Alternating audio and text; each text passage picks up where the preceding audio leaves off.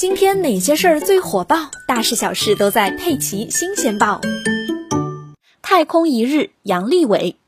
从载人飞船上看到的地球，并非呈现球状，而只是一段弧。因为地球的半径有六千多公里，而飞船的飞行轨道距离地面的高度是三百四十三公里左右。我们平常在地理书上看到的球形地球照片，是由飞行轨道更高的同步卫星拍摄下来的。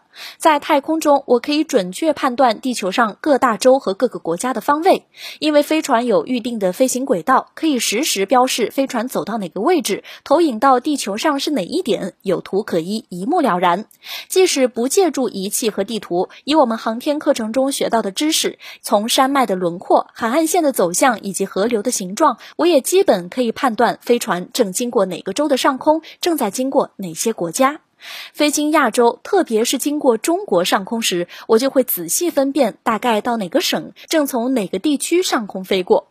飞船的飞行速度比较快，经过某省、某地域乃至中国上空的时间都很短。每一次飞过后，我的内心都期待着下一次。我曾俯瞰我们的首都北京，白天它是燕山山脉边的一片灰白，分辨不清；夜晚则呈现一片红晕，那里有我的战友和亲人。飞船绕地飞行十四周，前十三圈飞的是不同的轨道，是不重复的。只有第十四圈又回到第一圈的位置上，准备返回。在距离地面三百多公里的高度上俯瞰时，有着很广阔的视野，祖国的各个省份我大都看到了，但是我没有看到长城。曾经有一个流传甚广的说法，航天员在太空唯一能看到的建筑就是长城。我和大家的心情一样，很想验证这个说法。我几次努力寻找长城，但是没有结果。神舟六号和神舟七号飞行时，我曾叮嘱航天员们仔细看看，但他们也没看到长城。在太空实际上看不到地球上的任何单体建筑。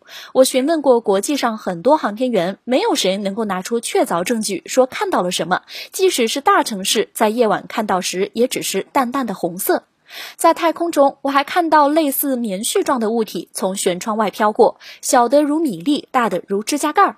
听不到什么声音，也感觉不到这些东西的任何撞击。不知道那些是什么。我认为也许是灰尘。高空可能不那么纯净，会有一些杂质，也可能是太空垃圾。那些物体悬浮在飞船外面，无法捕捉回来。我至今还没弄清那到底是些什么。